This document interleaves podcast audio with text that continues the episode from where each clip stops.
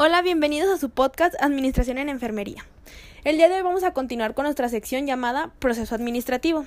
Recuerden que los episodios anteriores están en mi canal. El primero es la planeación, el segundo episodio es organización, el tercero dirección y este va a ser el último episodio de esta sección, que es control. Ya que el control es la última etapa del proceso administrativo. Muy bien, comenzando a hablar sobre qué es el control, de un, en un primer aspecto podemos decir que este, en esta etapa se monitorean si se están alcanzando los objetivos.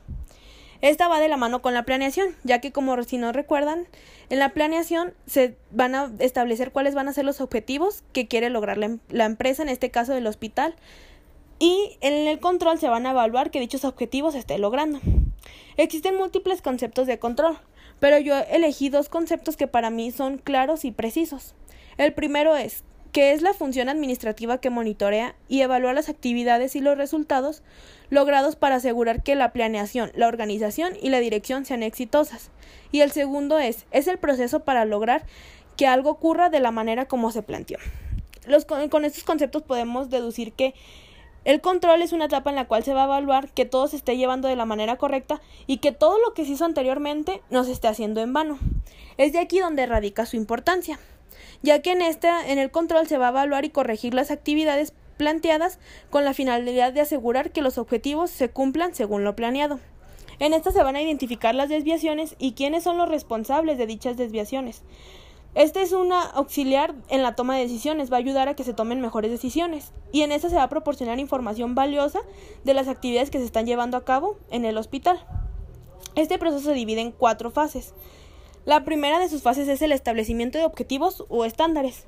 En esta nos vamos a preguntar dos cosas, qué queremos controlar y cómo lo vamos a medir, ya que con esto vamos a poder pasar a la siguiente etapa, que es la medición del desempeño actual.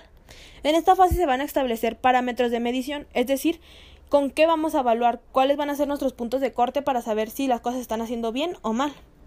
Y ahí vamos a pasar a la siguiente etapa, que es la determinación de los resultados con los parámetros establecidos.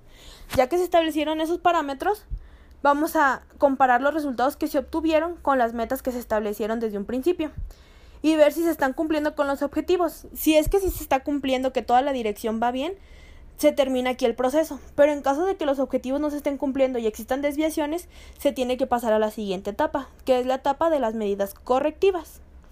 Si los resultados no fueron los esperados, es momento de que aquí se tomen medidas, se tomen acciones para poder buscar una mejor manera de obtener los objetivos, es decir, darle una pequeña desviación a nuestra empresa, un pequeño, un distinto enfoque que nos permita alcanzar los objetivos, sin dejar de buscar el logro de esos objetivos. Y después pasamos a cuáles son los tipos de control. Existen tres tipos de control, que también son muy fáciles de entender, ya que existe el control preliminar. Este, como su nombre nos, lo dice, es el que se va a hacer antes de que se empiecen a realizar las actividades. Este nos va a ayudar a anticiparnos a los hechos para poder tomar medidas correctivas en tiempo y forma. Después es el control concurrente.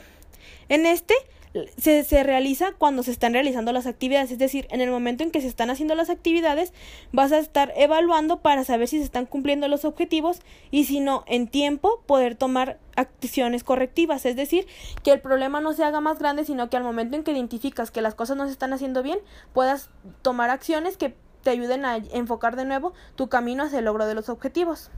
Y el último es el control de retroalimentación. Este se lleva a cabo una vez que se terminaron las actividades. En este se van a medir los resultados obtenidos con los estándares establecidos, saber si las metas se cumplieron y si es que se cumplieron, se va a buscar un mejoramiento, es decir, se va a buscar llegar a la excelencia, seguir continuando con ese camino de lograr los objetivos para poder llegar a una excelencia. Y si es que no se están cumpliendo los objetivos, es momento de poner una desviación, es decir, tomar decisiones para acciones correctivas y que se vuelvan a empezar otra vez con el proceso de que se logren los objetivos. Espero les haya servido este podcast. Ya saben que yo trato de resumir las cosas en cada episodio para que se entiendan de una manera fácil. Y nos vemos en la siguiente sección, que ya pronto sabrán de qué estoy hablando, de qué se va a tratar esta nueva sección en el podcast Administración en Enfermería. Muchas gracias y que tengan lindo día.